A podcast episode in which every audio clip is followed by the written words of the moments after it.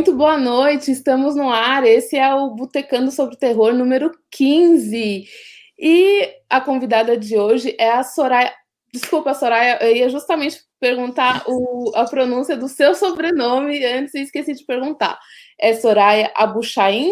Soraya Abuchain? Como eu falo? É Abuchain mesmo, nada muito complexo, assim. Legal, seja muito bem-vinda, Soraya. Gostaria Obrigada. que você apresentasse para quem está acompanhando a gente. Oi, gente, tudo bem? É, bom, eu sou Soraya Buchain, né? Eu sou escritora de terror, suspense, gosto de tudo que tenha sangue, gosto de vinho. Eu trouxe a minha taça, falaram que era botecando, então, né? Fazer o quê? Mentira, quem me conhece sabe que eu trago essa taça em todas as lives. Ela tá cheia, tá? Mas é isso, basicamente escrevo terror, suspense, gosto muito dessa área, gosto muito desde que sou pequenininha, então eu não sei escrever outra coisa. É isso. Muito legal. Bom, para quem já acompanha o Botecano sobre Terror, ou para quem está acompanhando pela primeira vez, é, eu vou pedir para se inscrever no canal do Cinema de Boteco, porque está tendo toda semana, né, o Botecando, e também a gente tem outras lives que abordando é, não só o terror, mas também cinema e tudo relacionado a ele.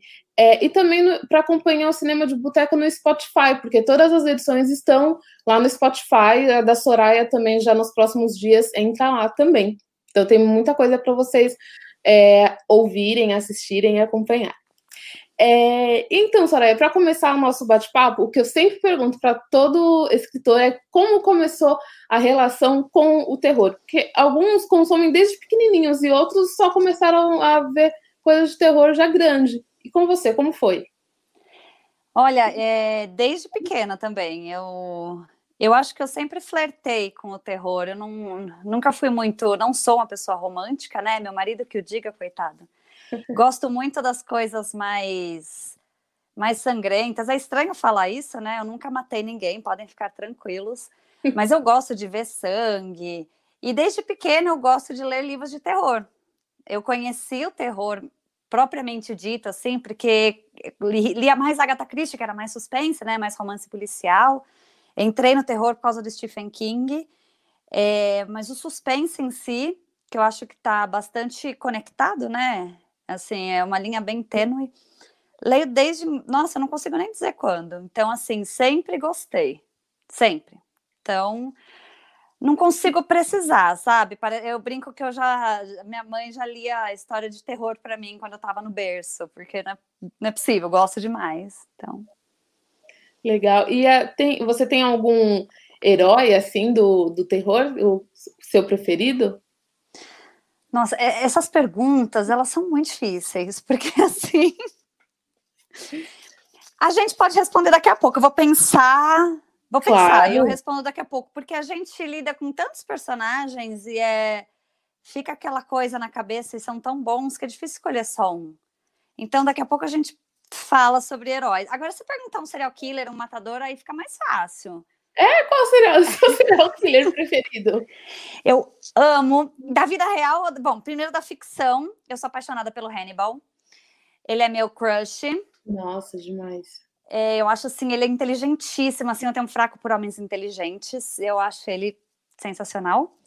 E da vida real, é, é, é meio clichê falar, mas eu gosto muito do Ted Bundy, porque eu falo que eu cairia na lábia dele porque ele é inteligente, ele é charmoso, ele é bonito, e eu tenho certeza absoluta que se eu tivesse vivido na época dele, eu não ia estar tá aqui, porque Sim. eu ia ter morrido, entrado naquele carro. Mas o, o Ted Bundy é um que causa muito fascínio, né? Tem, por isso que tem tanta coisa a, a respeito, né? É um cara que a gente não, não ia desconfiar. E não só é, mulher, mas eu acho que qualquer, qualquer pessoa não ia cair no sentido de, tipo, não ia desconfiar dele. Mas é. o meu da, da, da vida real, o preferido, né? Porque é estranho de falar isso, é o BPK. Jura? Sério, sério, sério. Ah, eu acho ele meio ok. Eu gosto do Ed Gang também eu acho o BTK ok, assim. E o Dahmer? Eu gosto do Dahmer, mas também acho ele ok. É. é engraçado, né, a gente falar. Você estava falando do Ted Bundy. Tem alguns que depois que a pessoa vai presa, é óbvio, a gente fala. Ai, tá bom, era óbvio que esse cara tinha alguma coisa errada. Tipo Ed Gein. Como que ele ficou tanto tempo incógnito? Era óbvio que ele era meio esquisito. Mas realmente o Ted Bundy, ele é muito normalzinho, né? E ele se envolvia com política. Não era uma pessoa que você falaria, cara, ele é um serial killer. Tanto que a própria namorada dele demorou para se convencer, né? A amiga dela falava: não, vai lá, tem alguma coisa errada, olha aqui, né? Você, tá, você não tá vendo? Ele é um ponto fora da curva, eu acho. Ah, e outro que eu gosto muito é o A.J. Holmes. Ele é muito inteligente também. Ah, okay. Ele construiu. É o, o, primeiro serial killer dos Estados Unidos que construiu o castelo é, lá em Chicago, durante a feira de Chicago, na década, lá, no século XIX é, ele construiu praticamente um castelo de torturas e que funcionava como hotel barra farmácia. E ele chamava, na verdade, ele fazia uns anúncios para as mulheres irem lá trabalhar com ele. Uhum. E ele uhum. matava muita gente. Então, assim, estava tendo a famosa feira de Chicago, muita gente na cidade e muita gente desapareceu. Mas, assim, antigamente, meu, as pessoas desapareciam, ninguém tava nem aí, né? Porque não tinha DNA, não tinha nada. É, é tipo a época do Jack Stripador, né? Sim. Desaparece e tal, mas that's ok. E aí as pessoas começaram a desaparecer, mas ninguém conectou uma coisa a outra. E diz ele, né, que dizem que ele matou mais de 200 pessoas ali naquele castelo. Não. E ele tinha câmaras de tortura, então, tipo, tinha quarto que ele abria gás e ele ficava vendo a pessoa sufocar com gás. Muito bacana. Ele é muito legal. Muito bom que papo leve para uma segunda-feira, né? Tipo, tranquilo. Tipo, tranquilo. Bom, gente, eu conheci o trabalho da Soraya pelo livro A Vila dos Pecados, que eu comprei em e-book. Mas tem o livro físico também, né? Todos os seus livros tem. disponíveis na versão e-book e no físico? Os romances, sim, é. Eu, por sinal, devia ter pego ele, né? Ele tá longe. Mas é, tem. Todos eles, os romances, os contos não, mas os romances sim. Tudo bem. E, bom, a gente sempre deixa, eh, a gente, né? A Dani Pacheco sempre deixa o, o link para adquirir o, a obra do, dos autores. Mas o que eu ia comentar é que eu conheci o trabalho da Soraya pela, pelo A Vila dos Pecados, e depois eu tive uma grata surpresa, porque ela tá aqui, ó, na antologia Dark, para quem não conhece, é um livro lançado pela Dark Side Books, né? É uma homenagem ao, ao Stephen King, então tem vários autores nacionais, né, participando. Quem organizou foi o César Bravo. E tem uma galera que está aqui que já participou do Botecano sobre Terror. Tem o, o, a Cláudia Lemes, tem o Everaldo Rodrigues. O César Bravo não participou, mas ele também é super acessível. É, e eu, eu gostei muito de todo. É, eu sei, é clichê, mas eu gostei muito de todos os contos da, da antologia, mas o da Cláudia Lemes, o de abertura já me deixou muito impactada, que ela falou do. do ela homenageou o cemitério. É, e o seu é do, do saco de ossos, né? É, do saco de é ossos. É o teu Stephen King preferido? É o meu preferido. É. Eu amo cemitério também, tá? Cê, uhum. Depois que você lê o cemitério, você tem crises, né? Ainda mais sendo mãe. Mas eu gosto do saco de ossos. É, já li três vezes. Uhum. É, sou apaixonada, assim. Aquela mistura de real, imaginário, aquela casa, o passado. Eu amo de paixão esse livro. Só de o pensar, acho que eu vou ler de novo. Primeiros que eu li dele. Desculpa. Foi um dos primeiros que você leu? Foi um dos primeiros que eu li. O primeiro que eu li dele foi Jogo Perigoso. Eu sempre falo isso porque tem muita gente que acha muito chato o Jogo Perigoso. Eu gosto muito do Jogo eu Perigoso. Eu também. Eu falo, cara, como que. Ele é muito foda, porque assim, perdão, pode falar palavrão? Pode, à vontade. Ah, tá falo, gente, esse autor que até então eu não conhecia, eu falei, esse autor é muito foda, porque ele conseguiu escrever um livro inteiro no mesmo ambiente. E sem ser chato, embora tenha gente que acha chato, né? E, e aí que eu conheci o Stephen King, eu falei, não, eu preciso ler mais coisa dele. E aí, cê, não, depois que você entra no mundo do Stephen King você não sai mais. Não sai E mais. hoje eu, eu falo assim, às vezes eu, tô, eu leio várias coisas, né? E aí eu pego um King para ler, eu falo, ler Stephen King é como voltar para casa depois de uma longa viagem. Você sabe que vai ser bom, você sabe que vai ser aconchegante, você sabe que vai estar tudo bem, sabe? Então essa é a analogia que eu faço, ele é demais. Até teve um comentário aqui do Vevemenf, eu não sei se a pronúncia é essa, Vevemenf. Sem dúvidas, O Cemitério é o melhor livro do Stephen. Então, é, muita gente fala isso, mas eu ainda não li O Cemitério. Porque quando eu comecei a ler os livros do Stephen King, eu dei prioridade para as histórias que eu ainda não conhecia. Como eu já tinha visto o filme, eu acabei deixando de, de lado. Edson, o nome dele, graças. Ah, desculpa, então, Edson, foi você que comentou aqui, né? Que o Cemitério é o melhor livro do, do, do King. É... E eu tenho essa curiosidade, eh, curiosidade justamente porque o, o Edson não é a primeira pessoa que, que fala isso, né? Eu, já, eu vejo muita gente comentando. O Marcelo Seabra, que é do blog Poqueiro, acompanha aqui a gente o Cinema de Boteco também. A gente já teve umas parcerias. Ele também gosta muito do, do Cemitério, mas esse é um que eu ainda não li. O Jogo Perigoso eu comprei há muito tempo e eu só li quando estava perto de estrear o filme. Mas foi bom, porque quando eu assisti ao filme, ainda estava tudo muito fresco na, na minha cabeça. E eu gostei muito do livro e também achei que a, a adaptação ficou muito boa. Mesmo com toda aquela limitação de né, fazer tudo no mesmo ambiente. Então, eu acho que foi um, uma história difícil de você passar para o audiovisual, mas eu acho que foi um trabalho muito bem feito. Eu gostei Eu não gostei do filme. Você não gostou do filme? Não. Não. E nem meu marido, e ele não leu o livro, né? Uhum. Ah, eu sou sempre aquela chata que fica falando que o filme é pior do que o livro, né? E ele fica bravo comigo. E nesse caso eu falei, ai, é muito chato tal. E ele sempre quer terminar de assistir, que nem o Sob a Redoma. Você leu Sob a Redoma? Não, não li sobre a Redoma. Você assistiu a série? Mas eu comecei a ver, mas eu não consegui. Eu não consegui terminar. É péssima. Eu... Primeiro assim, Fui até o a segunda livro... temporada e depois não consegui. Não, porque o livro, assim, o que, que eu achei? O livro é maravilhoso, embora o final, ele cagou no final, na minha opinião.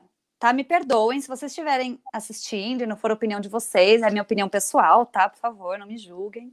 Ou julguem, tá tudo bem. Para mim, ele cagou no final, mas o que que acontece? Para mim, no livro, ele tinha algumas características do personagem, dos personagens, que fazia o livro ficar bom, por exemplo, o Big Jim era muito, muito perverso. Ele não trouxe algumas dessas características, apesar do Big Jim ser perverso, né? Na, na série. Na série, mas não tanto que nem no livro. Para mim, ele não trouxe essas características. Então, o primeiro ponto, eu já falei: hã? O filho dele no livro é mau. E, tipo, hum. ele pinta o cara na série bonzinho. Sim. Uhum não combinou, porque é legal ele ser malvado, entendeu? Eu, eu não gosto, eu gosto dos anti-heróis, eu não gosto daquele negócio, ai, vamos fazer para vender porque vai estar tá na tela tal. Outra coisa que eu achei estranha assim, eles estão numa redoma, numa cidade desse tamanho que todo mundo se conhece. Começa a surgir gente na segunda temporada, terceira. Onde estavam essas pessoas que ninguém viu a temporada anterior inteira? A cidade não é minúscula, não, essas pessoas estavam São questionamentos muito válidos. São questionamentos muito válidos que, que eu já vi acontecer em outras situações também, em outras produções também, esse uhum. negócio de aparecer gente do, do nada. Por exemplo, Lost. Lost. eu não assisti, mas eu já ouvi falar. Então, não, eu gosto muito de Lost, tipo, eu tô revendo pela terceira vez já. Mas é que assim, é, cai o avião com 40 pessoas, né? Lá na, na uhum. ilha. Eu até entendo que tem uma parte que, assim, como o, o avião eh, se dividiu, é, tem uma certa parte que eles encontram o, o, pessoal da ilha, o pessoal principal encontra o pessoal que estava do outro lado do avião, estava na parte de trás do avião, eles estavam do outro lado da ilha, ok. Beleza. Só que quando chega na terceira temporada, começa a aparecer uma galera. Tipo, aparece o Rodrigo Santoro. E assim, é, eles tratam como se todo mundo, como se a gente já conhecesse o personagem do Rodrigo Santoro, como se ele estivesse ali desde o começo. E não, ele apareceu lá na terceira temporada. Ele é a namorada, ele, não só ele, ele tinha uma namorada e conta a história deles, mas assim, cadê ele? Tipo, nos é, 50 episódios anteriores. pois é. é né? Então, eu entendo o que você quer dizer com sobre a, a redoma, e assim, às vezes, ainda mais é, no caso que você escreve suspense, eu acho que a gente pega essas coisas, né? Que de repente quem não, não escreve poderia de repente passar despercebido, né? Mas é. você já tem os olhos de, de autora, então fica mais difícil enganar. Porque eu sei que se eu deixar passar isso num livro, os leitores vão cair matando em cima de mim. De onde surgiu isso?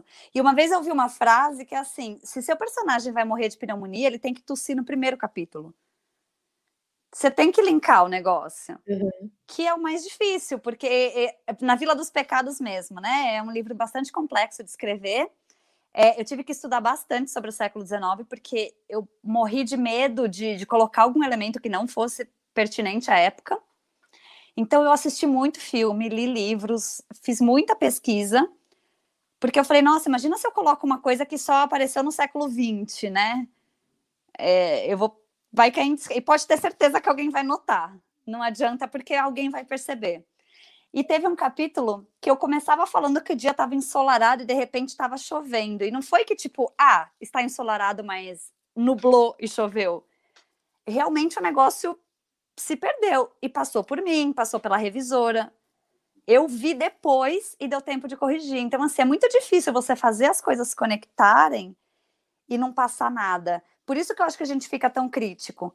Porque uhum. você tem que ler umas 500 vezes. Chega uma hora que você não aguenta mais, você dá para os betas, fala, por favor, ache inconsistência, tem que ser seus betas mais críticos. Não pode ser qualquer pessoa. Se a pessoa vai elogiar, você nem dá. Não, tem que ser aquela pessoa que vai falar: olha, que esse E tá fora do lugar. Que você vai falar: ai, que saco, mas graças a Deus que ela viu. E é difícil, então acho que a gente fica chato com isso, sabe? Então tudo você percebe. E ele aparece, não sei se você viu, acho que na segunda temporada ele aparece dentro do bar. Como figurante, não sei se você percebeu. Sim, aparece. Ele é. pede é. café, não é? É. Eu, a, ai, que bonitinho a garçonete está passando e ele pede mais um pouco de, de café. Quem faz isso é o Hitchcock, né? Que aparece no. Sim, sim, o Hitchcock é a, tem até um, uma legião de fãs que ficava só procurando ele no, nos filmes. É, é. Mas agora que você citou a Vila dos, dos Pecados, é o seu trabalho, tirando a participação na antologia Dark, é o seu trabalho mais recente? Não, ele é meu segundo livro. E depois desse, dele? Aí teve, eu acho que eu tô com ele aqui. Aí teve o Ferrão de Escorpião. O Ferrão de Escorpião, ele foi, ele tá com plastiquinho, por isso que tá meio brilhante. O Ferrão de Escorpião, ele foi uma coletânea de quatro contos que falam sobre vingança. Muito pesado, muito pesado mesmo, com muitos gatilhos. E aí depois eu lancei o Pelo Sangue que nos une, que tá longe também. não tá aqui, eu não tenho nenhum aqui perto. Ah, esse eu já vi a respeito. É, é que aí ele é um romance um pouco maior, porque o, o, o esse aqui é fininho, tá vendo? Uhum. Embora ele seja bem cruel, assim, eu, eu acho ele pesado. Assim, ele aborda uns temas. Eu gosto de abordar temas pesados, né? É, eu acho que a gente tem que falar sobre eles. E o curioso desse livro tem uma história bem interessante que eu conto. Quem assiste minhas lives, acho que já ouviu umas 10 vezes, mas desculpa para quem não assiste, eu vou contar, tá? Desculpa se vocês estão assistindo e já assistiu, vai ter que ouvir de novo. Tem uma história, porque é tudo baseado na ficção. É claro que você faz um trabalho de tentar se colocar no lugar, né? E às vezes até conversar com pessoas que já passaram por isso, por algumas situações. Mas graças a Deus eu nunca vivi o que meus personagens viveram. E eu escrevi uma história que para mim é muito absurda, Uhum. Mas a história está escrita e a menina sofre um preconceito muito grande proveniente da família dela, inclusive. A gente sabe que isso existe. Sim. Né? Uhum. Por ela ter uma escolha sexual que não condiz com o que a mãe esperava. Infelizmente, é isso é real. É real. Né? E por conta disso, ela passa por algumas situações, aí eu não vou falar para não dar spoiler. Só que para mim, quando a gente eu escrevi esse livro com a Adriana da Monomito, né, me ajudando, porque aí você tem todo o aconselhamento, tudo, eu falei assim, nossa, isso é muito pesado. Você acha que uma mãe faria isso? Pensei na minha cabeça. Mas tá bom. Vamos lá. Ela levou esse livro numa escola uhum. é, para falar sobre ele e tudo. E uma moça veio falar com ela e falou assim: Eu passei exatamente pelo que ela passou. Ah. E a Adriana ficou assim, porque a gente acha que as coisas são só na ficção. Ela falou: me identifiquei muito com essa personagem, porque assim, eu sei o que ela tá falando, eu vivi o que ela viveu. É uma sensação horrível. Você saber que aquilo que você acha que é ficção aconteceu na vida real e que existe gente tão cruel quanto aquilo que você criou no livro, sabe? Nossa, que pesado. É, bom, opa, voltando. O, o comentário do Edson, que ele falou que esse King aparece também no filme O Cemitério Maldito. É, ele é o padre, né, que tá no, no enterro, se eu não me engano, é o padre no enterro do garotinho que morre no, no começo. Que, Nossa, eu não lembro. É, Preciso assistir é... de novo. o, mas o Cemitério Maldito, a versão de 89, né? O, o mais recente, não. Sim, o mais antigo. Não, com certeza no recente ele não aparece, porque eu assisti faz pouco tempo. Você gostou? Gostei. É. Ai, gostei, mas.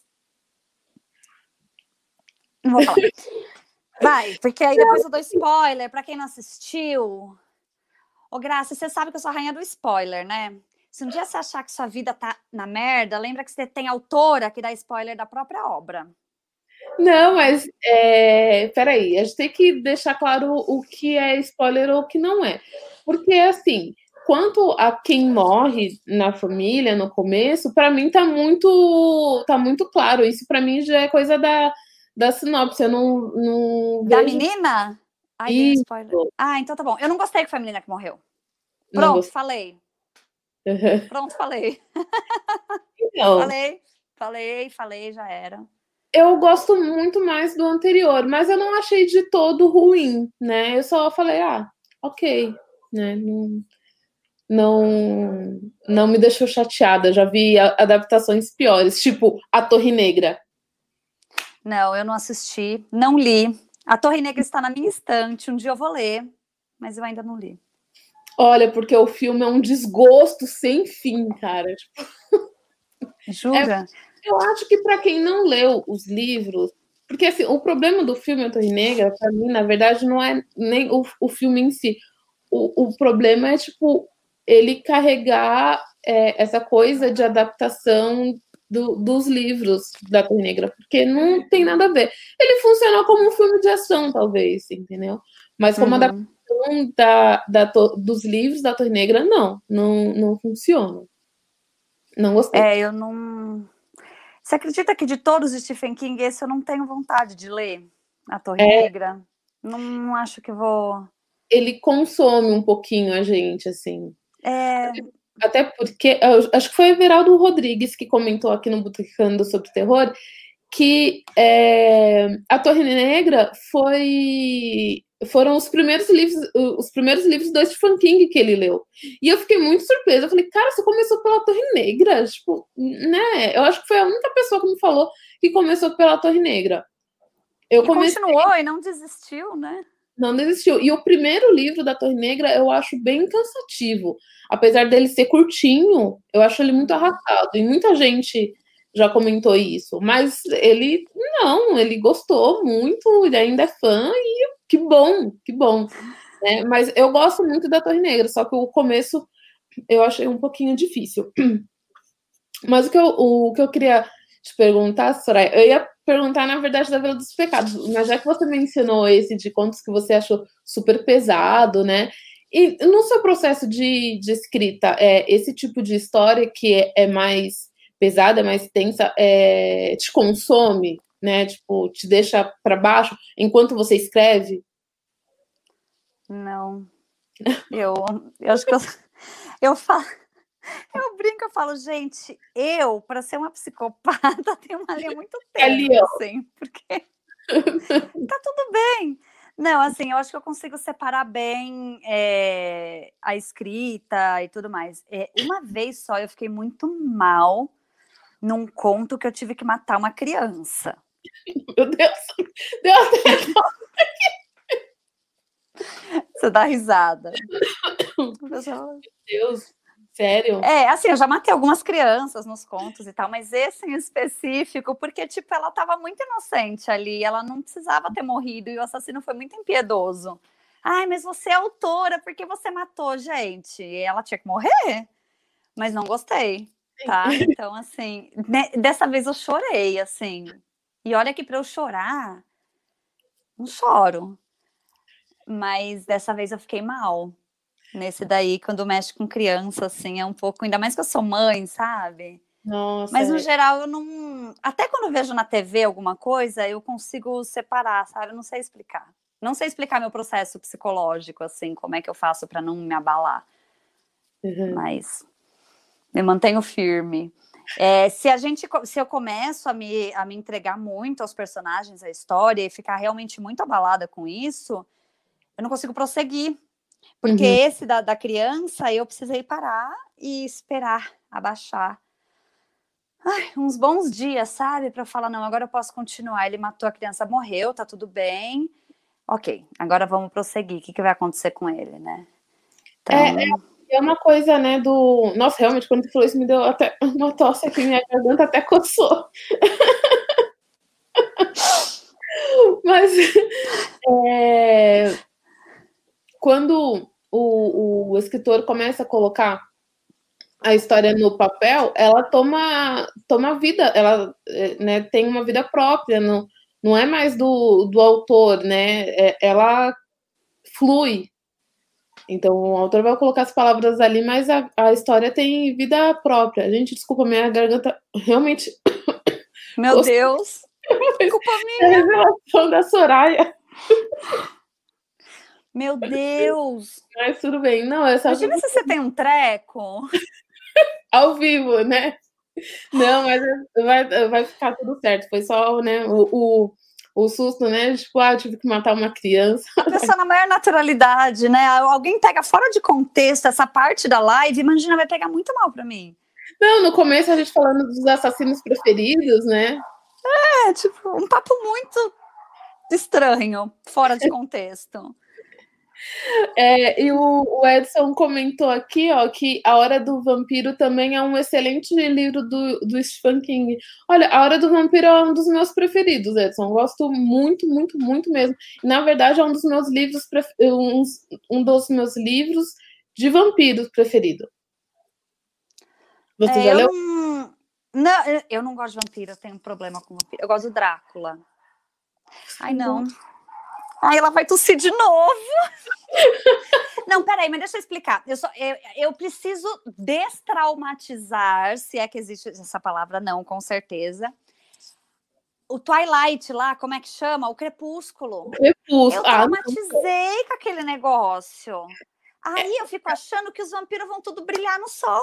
Não, não. Aí eu tenho aquele preconceito, sabe? Esse. Então, porque eu gosto muito de vampiro. Eu não gosto do, do Crepúsculo. Não gosto. Não. E eu não falo nem, eu não falo nem pelo, pelo romance ali, né? Não é nem por isso.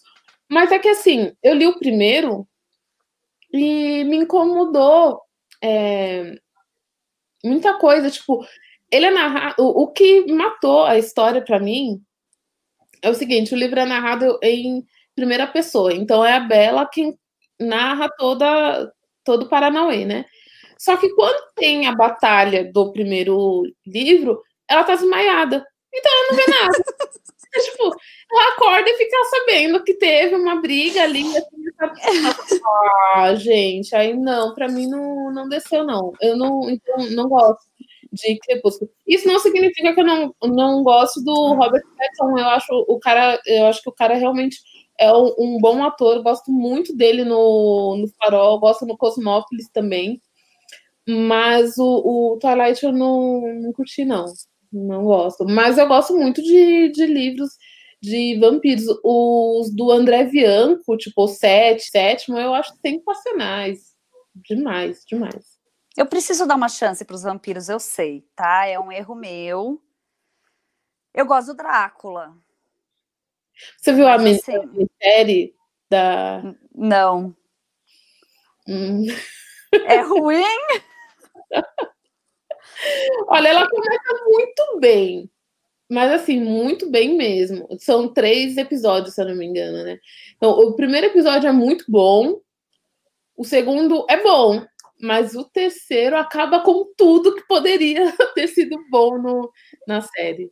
Que bom, eu vou tirar da lista, né? A gente passa tanta coisa boa para assistir, né?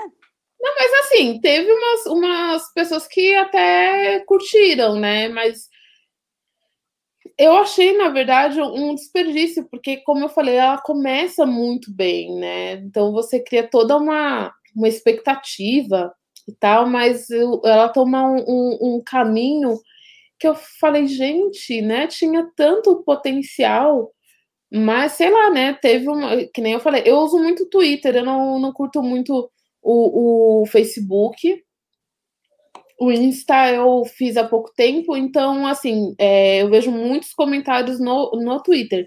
E aí teve uma ou duas pessoas ali que comentaram que, que gostaram, mas muita gente não curtiu o, o terceiro episódio, assim. Tanto que eu, eu nem sei que rumo que essa série tomou, se ela foi renovada, se não foi renovada.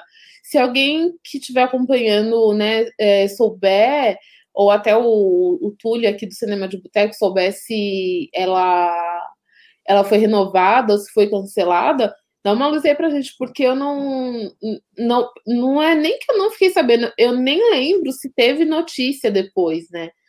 Porque é, ela foi muito aguardada. E aí veio desse jeito, né? A maioria não curtiu, então ficou meio ali. Mas, já, então, tem um, um, É que você gosta muito. Você tem um lado mais sangrento, né? Mas tem um, um filme que vira e mexe, entra aqui na, na, na pauta, que é o que fazemos nas sombras, que é de vampiro. É que Não, ele. Esse já é mais. É, é, é uma comédia, na verdade. Ele é um falso documentário.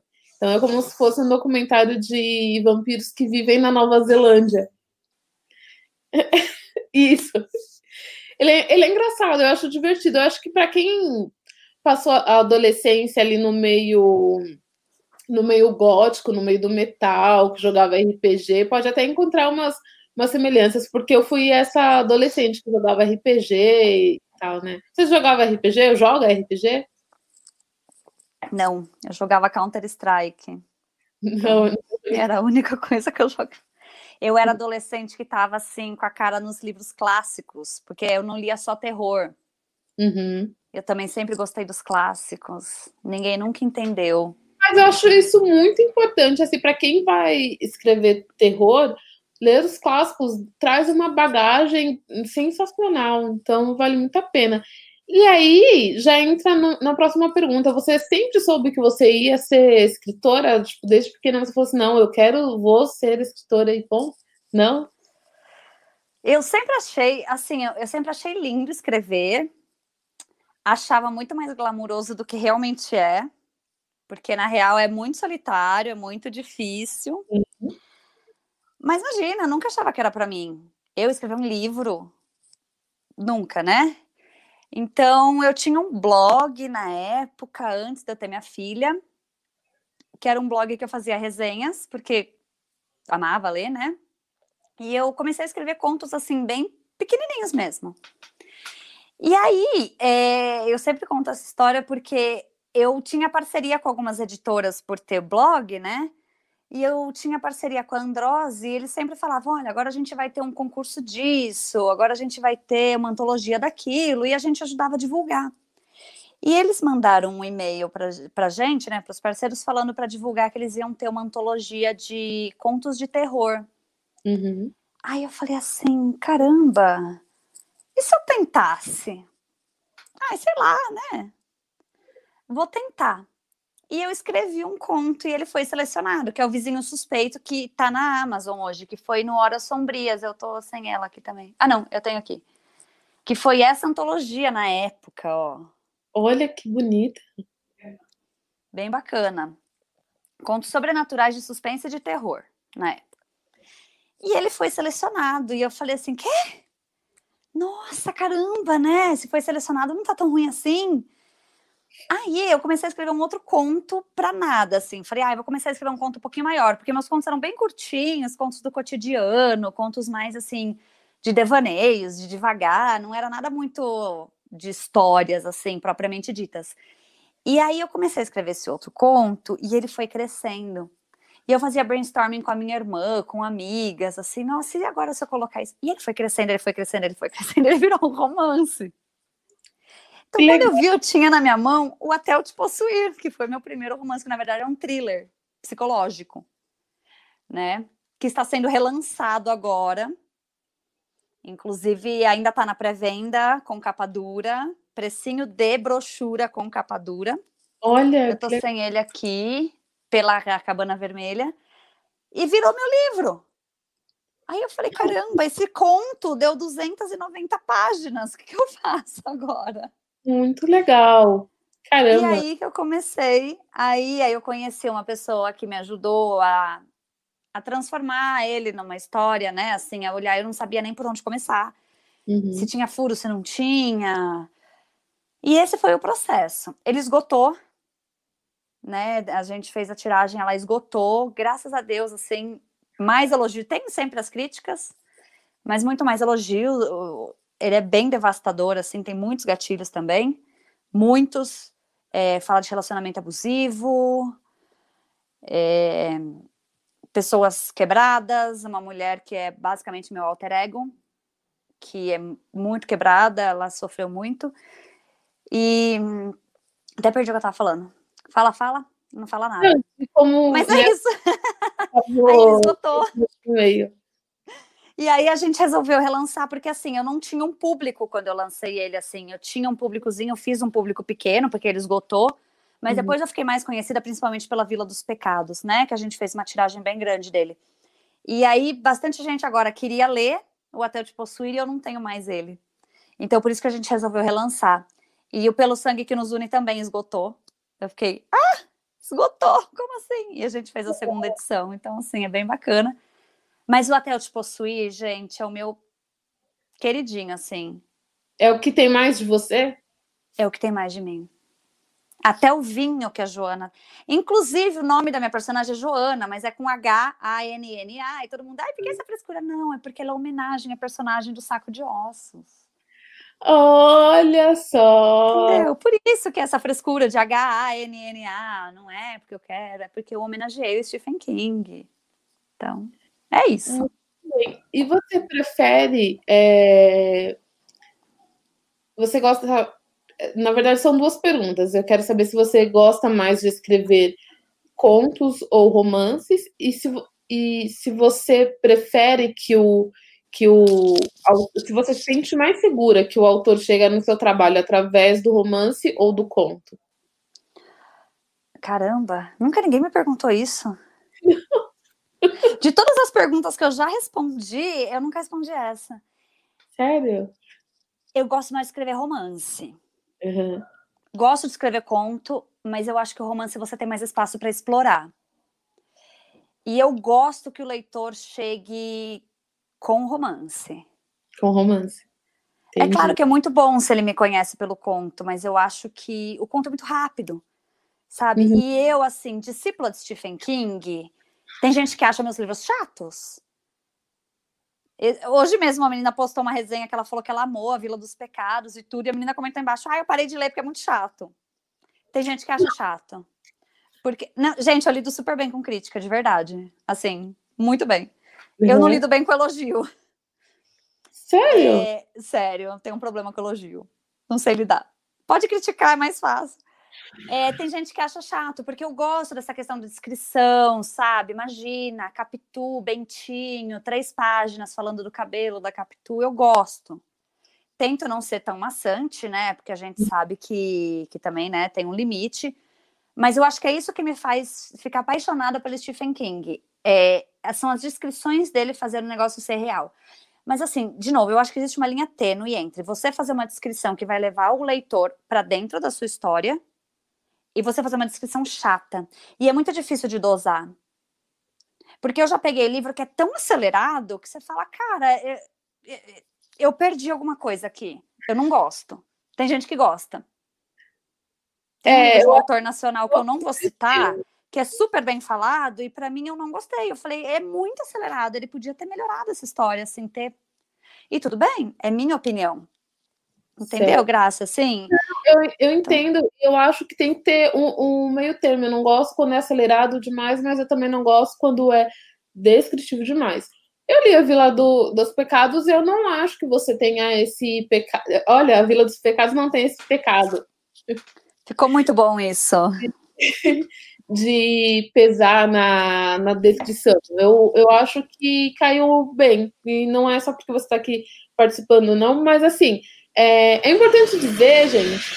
Nossa, posso tomar uma É importante dizer que, assim, todo mundo que participou, está participando aqui do, do Tecando sobre terror, eu mesmo entrei em contato com todos eles. Então, tipo, o Túlio Dias, o Juber, é, que, que, tomam, que foram os fundadores do Cinema de Boteco, é, me deram toda essa liberdade. Então, todos os autores que participam, eu que escolhi, e assim, eu que fiz o convite, e eu cheguei no nome deles de, de alguma maneira. Se eu cheguei, eh, se eu cheguei até eles, fiz o convite, é porque o, o pelo menos alguma algum livro, né, da, de toda a obra fez muito sentido para mim. Então a Vila do, dos Pecados tem isso também. E essa parte tipo de, de de conto ou de, de romance é muito particular porque eu como leitora é, me identifico, eu gosto mais de ler os romances. Mas, por exemplo, aqui teve um, um caso que foi com o Oscar Nestares, que ele já participou também, fofíssimo, adorei o bate-papo Amo, de paixão. Ele é. Ele é. o que aconteceu foi o seguinte, quando eu comprei o Kindle, um dos primeiros livros que eu li foi o Billy Negra, dele. Maravilhoso. E eu achei demais, né? É, e aí, quando eu chamei ele para participar, ele topou. E eu acho que antes mesmo de eu ter chamado, eu tinha comprado o Horror Adentro, que é de contos.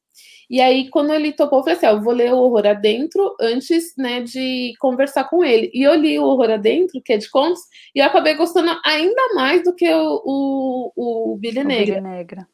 É, e, e foi legal que é, ele participou, a gente já estava em meio à pandemia e a gente comentou a Billy Negra, que também né, se passa numa, numa situação de uma epidemia, só que é uma coisa, como posso dizer, é epidemia de depressão. Então, é um livro de. Não é um livro difícil, mas é um livro que eu não sei se todo mundo consegue encarar, né, de uma maneira boa, mas é um livro que eu gostei pra caramba, dos dois, né, o Billy Negra e o, e o Horror Adentro. É... É, eu, assim, eu sou suspeita porque eu acho muito peculiar a escrita dele e eu amo o Billy Negra. A sacada que ele tem. Eu, nossa, eu vivo falando, eu indico para todo mundo, porque assim, e, e, é o que você falou, veio muito a calhar, né? no momento, assim. Uhum. É, ele é demais. E ele é uma pessoa muito bacana.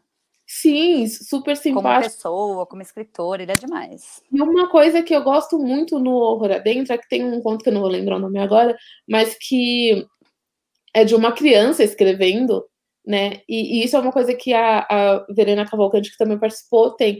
Mas, assim, é, você consegue é, ver que é uma criança escrevendo aquilo, sabe? Tipo, a maneira que ela pensa, a maneira que ela se expressa e tal é, é demais. Gostei muito. Um beijo para você, Oscar. Um beijo, Oscar. Muito bom. E como leitora, você também prefere os romances? Eu também prefiro os romances. Eu tenho dificuldade para ler conto. É, eu já tive uma dificuldade maior. Os do próprio Stephen King, eu, eu gosto muito do, dos livros dele, mas os, os contos, eu não li todos, eu só li o Pesadelos e Paisagens Noturnas. E não é que eu não tenha gostado, mas é que os livros, eh, os romances dele, eu acho tão arrebatadores que a, o, os é. contos é. não me causaram a mesma coisa, né? Ah, mas ele tem conto que arrebata também. 1922. Nossa. Que eu só vi. 1922 é que tem o, o filme também, né? Tem. Tem. Eu não. não... É... Não li, só vi o Tem filme. um que eu não lembro o nome também. Ai, não vou lembrar o nome. O próprio Nevoeiro, né? De um conto. maravilhoso também. Eu assisti o filme há muito tempo, e aí depois eu já tinha lido o conto, e aí depois de um tempo, recentemente, eu li de novo. Engraçado como muda, né? A gente passa uns anos, se você vai reler alguma coisa, muda muito a sua percepção, né? Sim, muda total, total. É muito curioso. Ai, mas o King, o King para mim ele é, ele é uma coisa à parte, assim, ele é um ET, sabe? Se bem que eu não, não gostei dos últimos livros dele, tanto quanto eu gosto dos clássicos. Uhum. É o Sleeping Beauties, é... Ah, Belas Adormecidas. Né? Belas Adormecidas, é que eu, é, eu comprei quando saiu em inglês. Antes eu tinha uma fonte que me trazia dos Estados Unidos, a fonte não vem mais para cá, então. Aí teve esse, depois qual que foi? Bazar dos Sonhos Swings? Não, teve um outro. Aí teve o Doutor Sono, que é ok, mas também não chega perto do Iluminado. Uhum. Teve um outro. Teve a trilogia Bill Rogers, né? Que eu gosto muito. Uhum. Gosto. Ai, pior que tá ali no meu armário, tá na minha frente aqui no armário. Tem, e o é marido é... não tá em casa para pegar, porque é o marido que pega as coisas quando eu peço. Não é o Revival? Não, o Revival é muito bom. É, eu não li o Revival. Sério? Eu gosto do Revival. Não, é um outro. Joyland. Caramba. Não, que também é maravilhoso. Não, é, é. mais recente. Mas... Gente, por favor, alguém comenta o nome aqui. É, Caramba! Foi depois do Sleeping Beauties. E não é o mais recente, porque o mais recente, o mais recente eu não li ainda, que é esse que, que o pessoal tá postando, esse eu não li ainda. Poxa, é, se alguém lembrar aqui, pessoal. É, se Aí, ó, puder lembrar. O Márcio Fernando, né, per, Gerald's, não, Gerald's Game é o jogo perigoso que ele publicou faz tempo. É, Mas o Gerald's Game é muito antigo. É, o Márcio Fernando comentou, né? Não acho que tá faltando ideia original para filmes de terror e só sustinho, só sustinho e clichês repetidos a exaustão. É, foi bom você ter comentado isso, Márcio, porque só ontem eu assisti, assisti ao terceiro filme da Annabelle. Eu não gostei. Não gostei. Você acha, Soraya, que tá faltando ideia original? Eu tenho uma ressalva com filme de terror, assim, acaba assistindo mais seriados do que filme normalmente, mas eu, eu sempre acho que o problema é comigo, sabe? De não me assustar, de não. Eu, eu concordo um pouco com ele, eu acho que, que acaba caindo no clichê. Mas olha, eu vou falar uma coisa para vocês, né? Não me julguem. Tem um seriado na Netflix, eu não sei se vocês assistiram. Ó, eu tô de pijama, gente, é uma beleza. A pessoa tá. Eu até postei uma foto no Instagram, linda daqui para cima, de pijama e pantufa embaixo. É o, a, a, o seriado que chama Mariane. Você já assistiu? Eu sei qual que é. Eu só vi o primeiro episódio e não curti. Eu gostei muito, porque assim. Ele postou, ele postou no Twitter que ele gostou. É, eu acho assim. Eu acho que é assustador de verdade. Mas para mim, terror, terror bom mesmo, é American Horror Story. Eles pegam assuntos atuais, transformam hum. numa coisa assustadora eles são demais. Para mim, eles dão pau em qualquer filminho, sabe? De terror. Para mim, não tem outro. Eu gosto desse estilo. Agora, realmente, filme de terror. E assim, o último, o último que eles fizeram, que foi em 1984, última temporada, que era para ser clichê, porque foi feito para ser clichê, ainda assim é bom pra caramba. É slashers, né? É, que eu gosto muito dos slashers. É, é uma coisa que eu gosto, é, me remete a, pessoa, né? Não, isso me remete à nostalgia. Mas é, de certa forma, porque é uma coisa que a gente assistiu muito, né? Sim. Nossa, quem foi criança nos anos 80 e 90, o que mais vi foi, foi slasher, né? Eu vi a sexta-feira 13 todo fim de semana. Adoro Massacre da Serra Elétrica. Então, assim, eu acho que se você vai recriar uma coisa que, que, que tem essa temática que você sabe que é clichê, é uma coisa. Mas se você vai fazer uma coisa, é, é, uma coisa, uma coisa, vocês entenderam, né? A pessoa tá confusa. Se você vai pegar, por exemplo, o American Horror Story pegou 1984 para ressuscitar os filmes slasher, que são clichês pela sua natureza e, e, vão trazer isso é uma coisa. Agora, se você vai fazer um filme que a ideia é ser original, aí você tem que ser original. É. Entende? E aí acho que entra no que o Márcio falou. Não adianta então você trazer. o filme se propõe a ser, né? Se você, Exatamente. Se você quer fazer um. Se você faz bem dentro daquilo que você se propõe a fazer, que foi o caso do American Horror Story, é uma coisa. Agora, se você tem uma pretensão e você não atinge aquilo, é, é, é preferível né, fazer o mais simples e fazer bem. Né, é. Ter a forma mais simples e fazer bem do que é, tentar se exaltar e não chegar nem a, a 50%.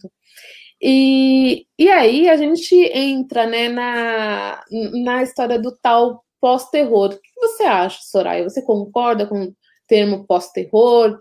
Você acha válido? Você acha que não é um termo que, que, que contempla né, as obras da maneira que elas, elas devem ser tratadas? Qual a sua opinião a respeito?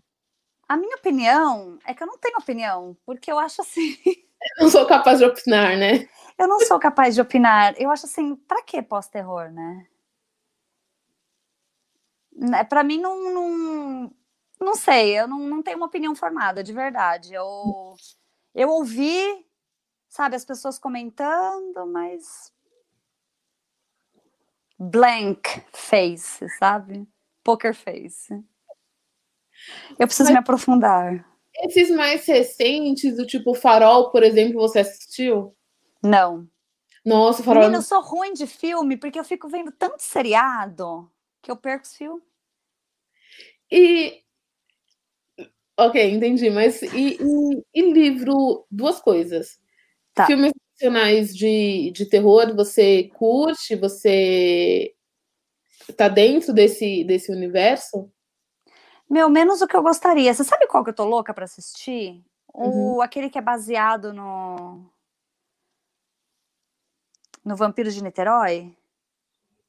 Chama. Nossa, eu vi num podcast. Do Vampiros de Niterói? É Eles filme estre... é série? É filme. Eles estrearam recentemente, ainda não está nas plataformas de streaming, chama Macabro, eu acho. Ah, é, isso que eu ia falar, o Macabro. Nossa, eu quero ver. Inclusive, eu perdi porque ele ficou. É ele foi disponibilizado por um período, né? Já durante a quarentena, é, por um festival, e eu acabei não vendo. Eu tô com muita vontade de ver o. Eu o, também. Mas. Desculpa o trocadilho, parece ser muito macabro. Mas eu tava, eu ouvi um podcast que o diretor deu uma entrevista e ele não é terror. Ele falou que ele fez, apesar é. do nome, ele falou que ele fez o filme muito mais voltado para pro suspense policial uhum. do que uhum. pro terror. Mas assim, ele falando e a história toda, eu fiquei muito interessada. É, isso eu quero ver também. Quando ele estrear na, nas, nas, nas plataformas de streaming, eu vou tentar ver, né? Porque a gente não tem previsão de quando vai poder ir ao cinema novamente, né? Você consome é. bastante cinema, Soraya? Você tem o hábito de ir ao cinema? Menos do que eu gostaria. Meu marido não gosta de cinema, Graça. Mas ele não, aí... gosta, ele não gosta de, de ir ao cinema ou ele não ir gosta ao de... cinema. Ele não gosta de ir ao cinema. E aí acaba que eu não vou sozinha. Que eu falar, ah, vou sozinha. Então, assim, é, é, é um parto. Aí é, meu namorado também não, é uma briga. Ele é esse, tá, gente? Não, e é uma briga porque assim. Ah, eu quero assistir tal filme. Por exemplo, ah, quero assistir Doutor Sono. Ah, não.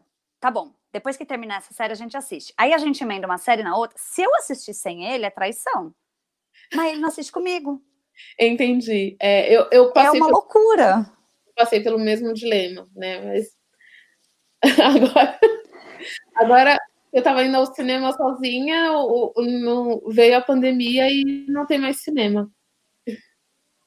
Mas, ó, Soraya, a Irani comentou aqui assisti o Farol e fiquei gelada. Toda aquela água, aquele confinamento me afetou pra caralho. É, é um filme que mexe muito com o psicológico, né? O, o Farol. Eu gostei muito, mas é, como posso dizer? Eu acho que não é pro, pro público que é acostumado com uma coisa mais pipoca, né? É, porque ele é é em preto e branco, né? Ele é mais denso, né? Não é daquele negócio de ficar dando um susto, né? Então não é, não é todo mundo que vai curtir, mas eu achei sensacional. Eu achei de fato uma, uma, uma obra de, de arte. Gostei. Eu vou assistir. É, eu tô, eu, tô meio, eu tô meio por fora desse negócio aí. Preciso. Agora me pergunta seriado, documentário, Netflix, que aí a gente vai vai longe. Você assistiu o Lori, aquela série Lori do Prime? Do, do Amazon Prime? Isso. Não, eu tô na Netflix. E minha mãe tem Amazon Prime, vive falando, assiste a série, tá, tá, tá, e eu não assisti ainda, menina. Eu acho que você vai adorar. É, é bem a sua cara, o Lori. É não, bem... e ela falou, conecta aqui, tem um monte de série que você vai gostar, mas eu ainda tenho tanta na Netflix. E eu uhum. gosto de umas séries mais alternativas, então eu gosto muito de séries europeias, tipo Labirinto Verde, Le Chalet, sabe? Dessas que, que são mal avaliadas. eu gosto dessas. Você assistiu The Rain? Não. Não. É Netflix? É da Netflix. Não, ela vai pra é... lista, é boa? Porque ela eu é vi lá, já passei nela, já, já vi ela ali passando. Com certeza, se eu não me engano. Graça, assistiu o filme Host? Host, eu não, eu não lembro qual que é o, o, o host aqui, Irani. Deixa eu ver. Qual que é o título em português? É... Deixa eu ver se eu, eu vejo aqui. Ah, depois tem um comentário bacana do Márcio. Esse é, é, é, agora de 2020, né? Acho que o, mesmo em português está como host mesmo. Eu ainda não vi, Dani. Você já viu? Se você assistiu, comenta aqui com a gente o que você achou. Mas eu ainda não vi, não. Eu tô vendo, que nem a Soraya, eu tô vendo bastante série, né? É, tô vendo alguns filmes que eu perdi no cinema e que estão entrando no streaming agora. E acabei não, não vendo. Acabei, tipo, é, como eu perdi, no, perdi quando eu estava no circuito no começo do ano, a gente entrou em pandemia, entrou em quarentena, né? Aí eu acabei não vendo algumas coisas. Por exemplo, eu só vi essa semana o, o mais recente do Ken Loach, que é o Você Não Estava Aqui, né? Não é terror. É, assim como o Daniel Blake é uma crítica social, né? Eu gostei muito do desse. É, vi também o Confissões de uma Jovem Chamas, que eu também não tinha visto no cinema. Gostei bastante. E aí eu tô tentando resgatar isso, né? Eu vi que vai entrar nos próximos dias, eu não lembro em qual stream, mas vai entrar o Homem Invisível, que eu também não consegui ver no começo do ano. E aí eu tô vendo. Eu queria ver o Homem Invisível também. Então, ele vai entrar. Eu não lembro se é na HBO Go ou se é no Telecine. Ele vai entrar em um, em um dos dois. É... E aí você falou que tem aqui um, um comentário legal, né? Eu acho que é o, o, do Márcio. O terror parece que vive de ciclos. Teve o francês extremo, o japonês com as mulheres cabeluda, eh, cabeludas. Agora é o chamado pós-terror, com hereditário, é, a bruxa, o farol. Mas eu não, eu não sei se eu concordo, entendeu, com o pós-terror. É, então, esse é um. É, é, isso que eu não sei se. É, por isso que eu falo, não sei se eu sei opinar, porque eu não sei se eu concordo. Por que pós-terror, entendeu? Então. Mas... É, as pessoas ficam dando nomes para as coisas e a gente fica doidinho. É, então, eu também não concordo muito com o termo, mas os filmes que estão dentro do que chamam de pós-terror eu gosto muito. Então, o Hereditário eu já falei aqui que eu já assisti várias vezes. Né? Hereditário né? é maravilhoso. É maravilhoso. Eu assisti semana assim, passada pela quinta vez. Não, não tenho o que falar do Hereditário. Até assistir de novo. Mas eu não sei, é, de novo, eu não tenho uma opinião formada, porque assim, pós-terror não, não, não, me parece um termo que se encaixa, entendeu? Mas é, também não consigo dizer outro termo que poderia se encaixar no lugar. É, eu teria que pensar, mas não, não, não, não, me, não gosto do termo, de verdade. Não... Já ouvi aqui que o, talvez a gente poderia chamar de terror, terror cult, né? Gosto muito mais. Muito mais, sabe? O, o Bruno Anselmi, que, que, quem comentou, que ele participou aqui com a gente. E a Irani respondeu, né, que o host foi um, um, filme novo feito na pandemia. Não, eu nem estava sabendo. E feito através do, de Zoom, todos os atores longe do estúdio. Interessante. Que legal! Aí, no caso, Irani, ele foi ele foi disponibilizado direto nas plataformas de, de streaming, porque eu não, não lembro, né, de ter de ter visto em alguma disponível. E assim, eu tenho, acompanho vários streams, eu acho que eu só não tenho o da, da Apple. Mas de resto, eu acompanho todos. E o Edson comentou aqui do Midsommar. Gente, eu acho demais o Botecano sobre Terror, é que todas as edições o Midsommar aparece. É impressionante. Eu gosto muito, né? E quando eu revi o Hereditário pela quinta vez, eu aproveitei para rever Midsommar também.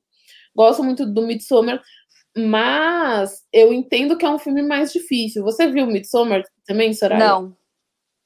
Você gostou do Hereditário, né? Amei. Então, é, eu gosto muito dos dois. Eu gosto muito do Hereditário e muito do Midsommar. Mas o, o Hereditário, ele é mais fácil de agradar o fã de terror tradicional, né? O Midsommar é mais uma construção, né? É, é um filme mais lento. Eu gosto muito, mas eu entendo que eu entendo quem não gosta. Eu entendo o fã de terror que não gosta de Midsommar. Mas eu achei sensacional, eu achei demais. Eu vou ter que assistir para avaliar, né? Assim, depois a gente, depois eu te conto no WhatsApp o que, que eu achei, mas o hereditário é demais. Sim. Nossa, eu, eu. Cada vez que eu assisto o Hereditário, eu pego uma coisa que tinha passado é, despercebido na, na anterior. E o que entra naquela questão, né, da gente. É a mesma coisa que se você ler de novo um livro, você vai ter uma outra opinião. É a mesma Exato. coisa do assistir de novo. E o, o Midsommar também está no Amazon Prime, então só para fazer a propaganda aqui, ele está tá disponível. Não, eu preciso criar vergonha e começar a, a diversificar um pouco. É, então, eu fica difícil, né, escolher uma plataforma ou outra, porque eu acho que as duas possuem suas suas particularidades. É, o Amazon Prime, eu, eu gosto de bastante coisa que tem lá. Eu acho ruim muito, eu acho muito ruim a navegar por ele. Ele não tem, ele não é prático como como a Netflix, mas está melhorando, né? Mas o, o, o, catálogo da, do Prime eu acho muito bom e é bem barato, né? É 9,90. Muito. Então eu acho que vale a pena. E eles sempre têm é, filmes recentes. É, tem um, umas coisas clássicas, né? Mas também tem, um, tem umas coisas bem alternativas e também tem filmes bem recentes. Então eu acho que, que é um serviço que vale muito a pena. Ah, e a Amazon poderia patrocinar aqui, né? O cinema de boteco. Tá fazendo propaganda de graça? É, não tá certo isso, não. A Netflix, né? Porque a Netflix não dá para negar, tem umas coisas que são muito boas. Eu gosto de muita coisa que, que é da própria produção da Netflix, mas eu acho que a, a, a Netflix investe muito em séries e os filmes, às vezes, né, não, não, não vai. Às vezes não. É. Para você achar um filme bom é, é, mais difícil. Você tem muito mais opção realmente de seriado. Por isso que eu acho que eu acabo assistindo tanto seriado.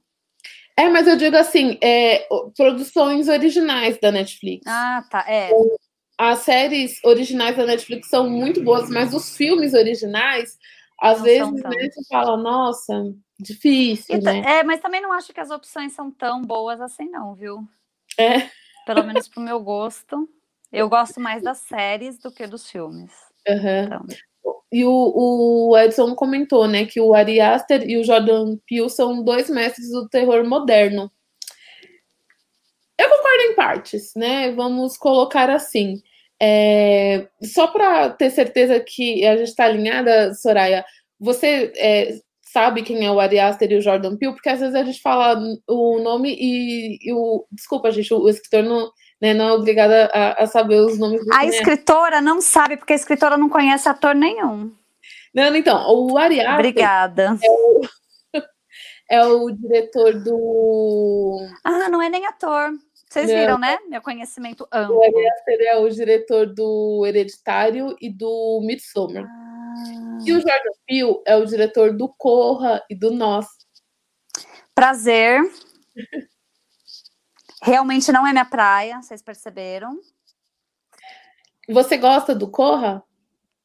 Menina, você sabe que eu já ouvi falar tanto do Corra? Tanto, e que é, é quase banal, assim, eu falar que eu não. não que você não assistiu? É, é uma vergonha, de verdade, porque assim, o que as pessoas falam desse filme. É, para mim ele tem seus méritos, mas assim, Edson, não que eu não goste totalmente do Corra, eu acho que, né, ele levanta a questão do racismo de uma maneira muito boa, assim, né? E dentro do, do suspense, do terror, eu acho que todo o mérito dele é esse. Mas eu não gosto muito de como vai ali pro final. Não pelo final específico, mas eu acho que fica muito jogado, assim, sabe? Não é bem explicado. Eu gosto mais do, do Nós. O Nós. Você assistiu, Soraya? Não. A gente, a gente entrou numa a gente entrou numa conversa aí que da qual eu não entendo nada.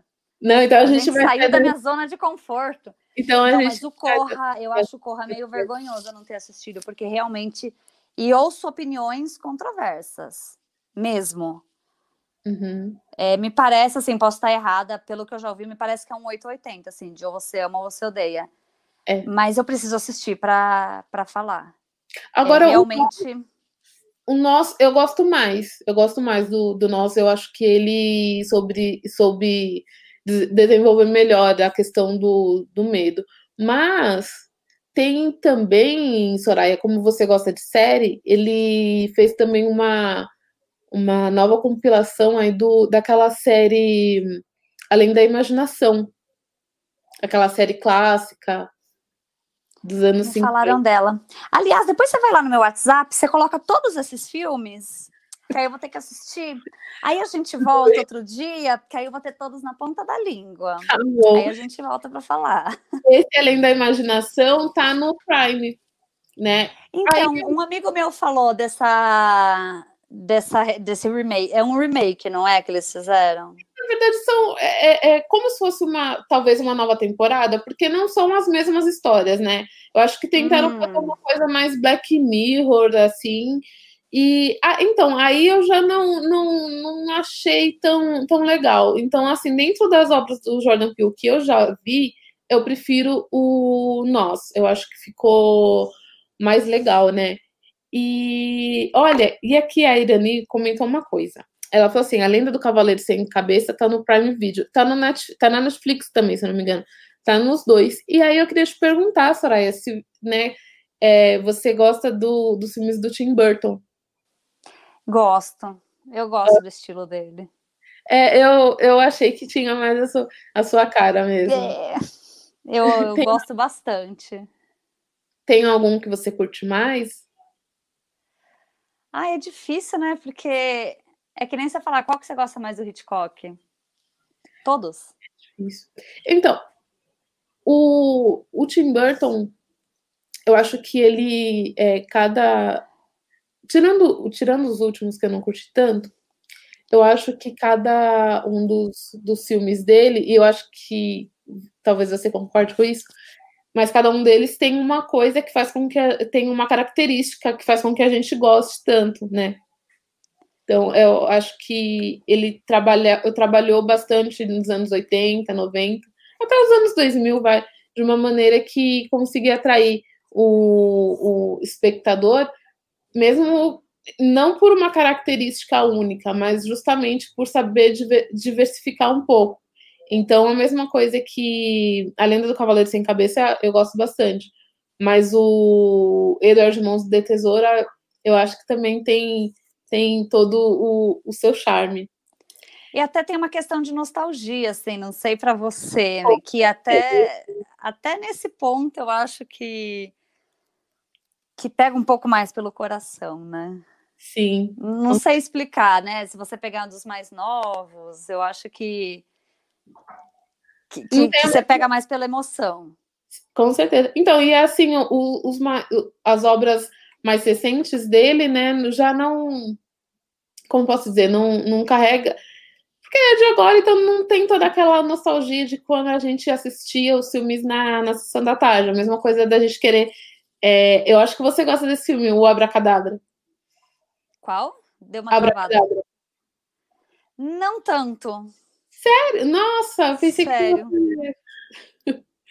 Eu pensei que você fosse gostar. E, mas assim, é, eu acho que, por exemplo, a gente via Abracadabra quando criança na, na sessão da tarde. Acho que se a gente for mostrar para uma criança de hoje, ela não, não vai curtir tanto, né? Não, nada. Nenhum dos que a gente gostava, eu acho. É, é engraçado, né? E pra gente é tudo. É muito complicado. Você, você é mãe, né? Eu sou mãe. Quanto, desculpa, você tem quantos filhos? Eu tenho uma filha de cinco anos. Cinco anos. E, e você acha que ela né, vai consumir terror também? É difícil, né? Porque, a, bom, por enquanto ela tem medo, né? Uhum. Mas você sabe que é curioso? Ela assiste os, os desenhos que eu assistia, que é As Meninas Superpoderosas, é, Johnny Bravo. Então eu acho que, de certa forma, existe um ciclo. Agora, o terror é difícil de saber. Bastante. Ela tem medo, ela ainda é muito pequenininha, né? É, então, o que eu te perguntei sobre isso, porque primeiro que tem o Hotel Transilvânia, que eu acho demais. Ela mas, ama. Nossa, o Hotel Transilvânia eu acho. Cara, eu, eu me divirto mais do que assim. É. Mas eu queria falar o seguinte: eu ia te perguntar se você se vê mostrando as coisas que você consumia quando era criança, se você se vê apresentando para ela. Sim, eu mostro muita coisa. E você sabe que a maioria das coisas ela não se interessa? Sério? Uhum. Eu acho que é de momentos. Tem hora que eu vou, eu, meu marido, a gente vai contar alguma coisa e mostrar alguma coisa que a gente via quando era criança e ela tá super interessada e conta mais. E tem hora que ela fala, ai, tá. E, e vai fazer as coisas dela. Mas é muito característica de criança. Agora, o ano passado eu fui na, na Horror Expo, né, que teve lá em São Paulo, que infelizmente esse ano não vai ter. E eu queria muito ter levado ela, né? E no fim das contas, graças a Deus que eu não levei, assim, porque eu acho que ela ia ter morrido. porque nesse dia, quando eu voltei, eu dei umas coisinhas de terror para ela, tal, ela falou assim: ai, mostra a Anabelle. Aí eu mostrei uma foto para ela, ela não dormiu à noite. É que ela é muito novinha, né? Também É. Né? Ela é muito nova. Mas assim, por um lado, ela fala: eu gosto de terror, eu assisto Hotel Transilvânia. Então, assim. Não sei, é muito difícil de saber, né? Se vai, eu espero que goste, tá? Vai ser minha frustração se ela não gostar. Tem a sementinha lá. É. Ó, a, a Irani comentou aqui, tem um média chamado Frank Winnie, que é um doce do Burton. Eu, eu, eu assisti, eu não lembro se ele é um médio-metragem, eu lembro que tinha um curta que é em 2011, né? Ele virou um longa, talvez, e ele, eu lembro que passou no cinema. E o Márcio comentou, a gente já vai caminhar para o final, tá, gente?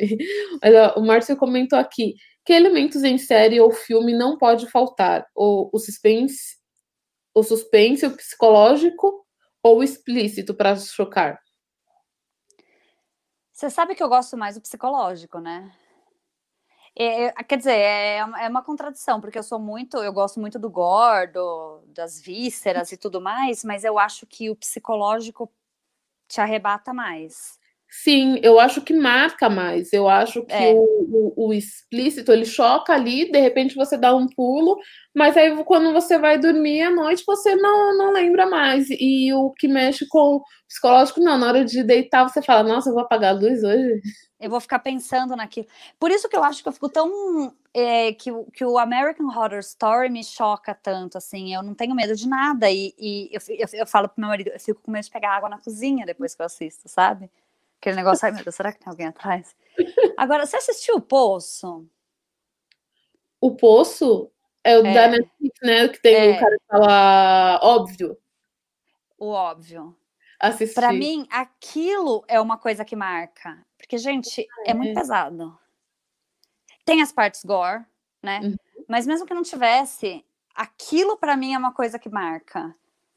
Você termina o filme e você fala: caraca, sabe? Primeiro você pensa, como o roteirista pensou nisso e como eu nunca pensei nisso? ah, porque rola isso, não sei se com todos os escritores, mas comigo rola isso. Cara, como ele pensou nesse plot twist? Por que, que eu não pensei nisso?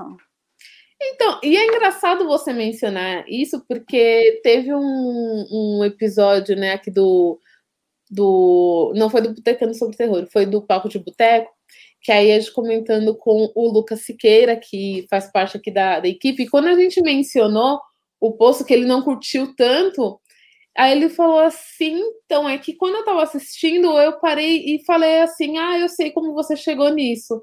Então, tipo, para ele já não, não surtiu tanto efeito. Ele já sacou. É, é, é. Eu não saquei. Eu achei legal. Não falei, nossa, que filmaço. Mas eu achei um, um, um filme bem legal.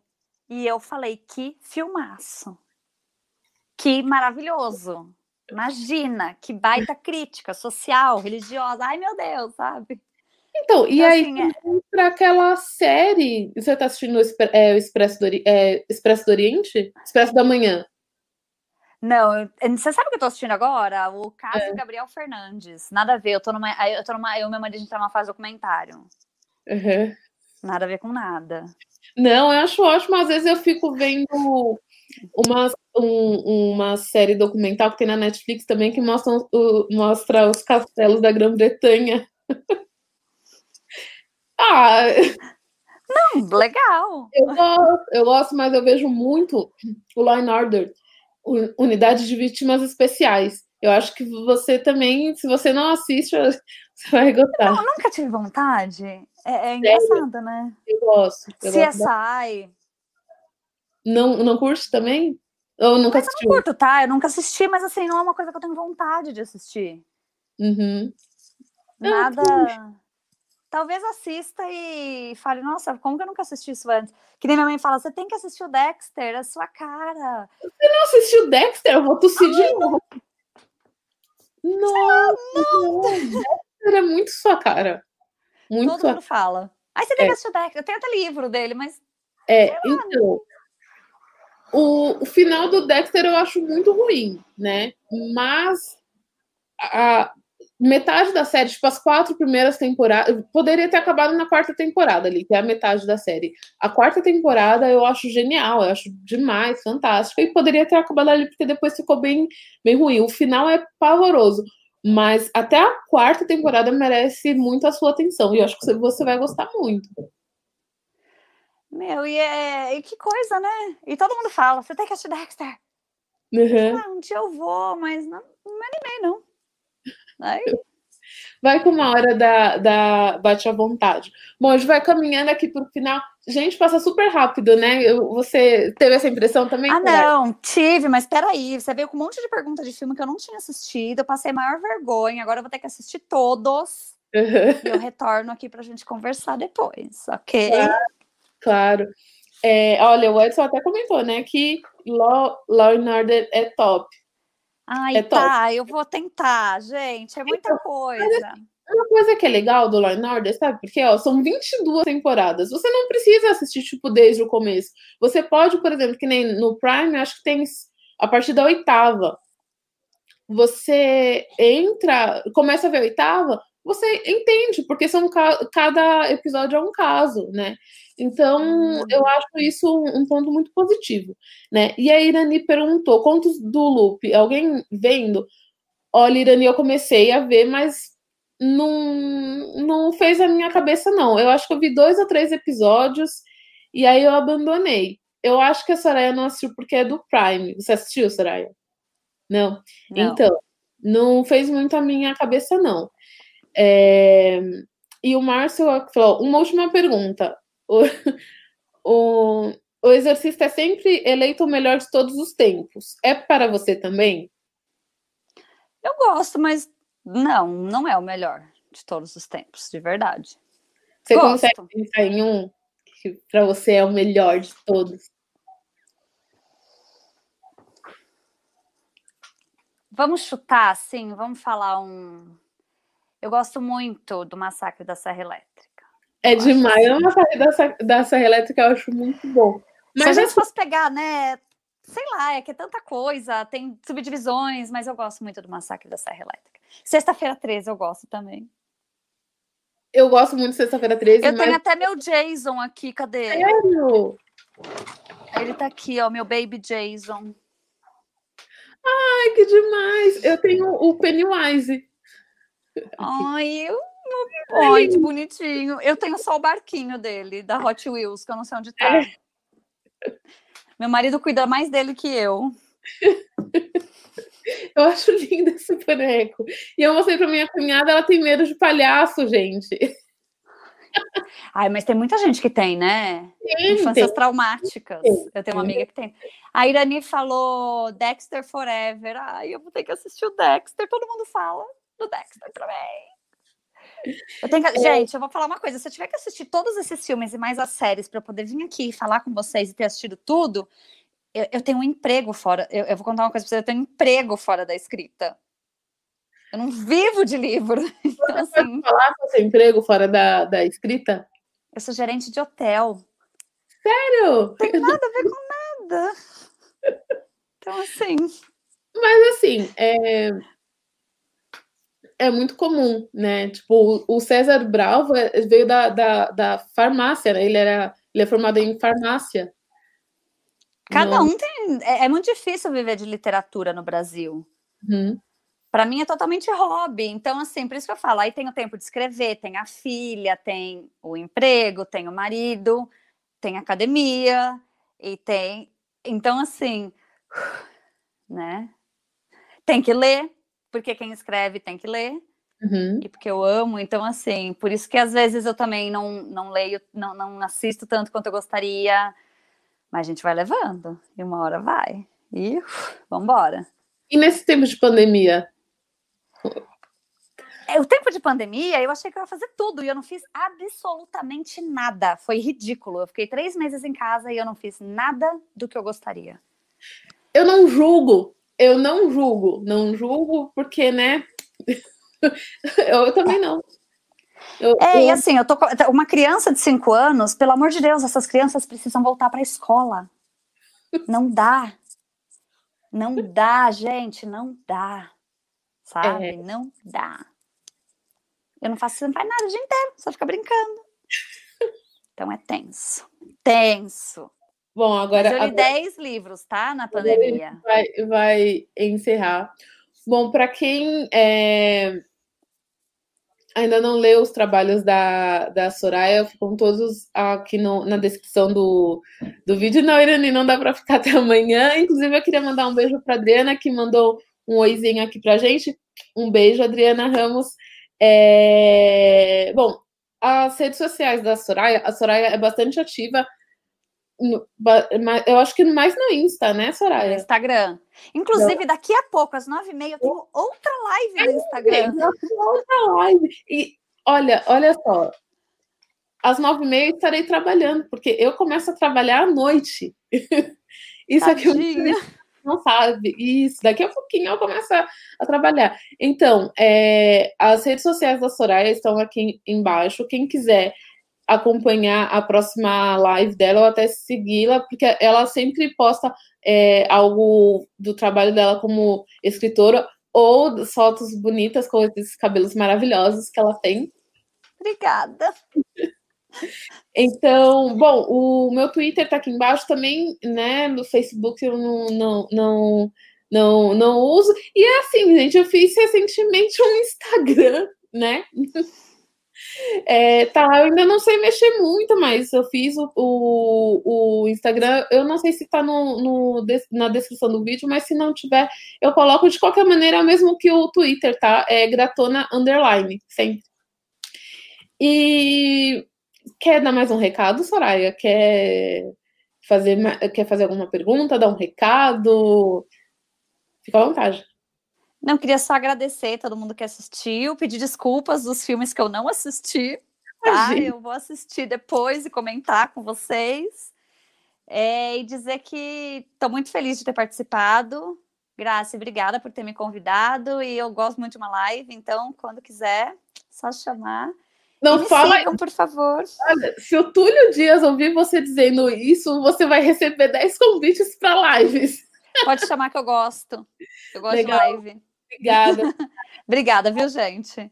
Bom, gente, é...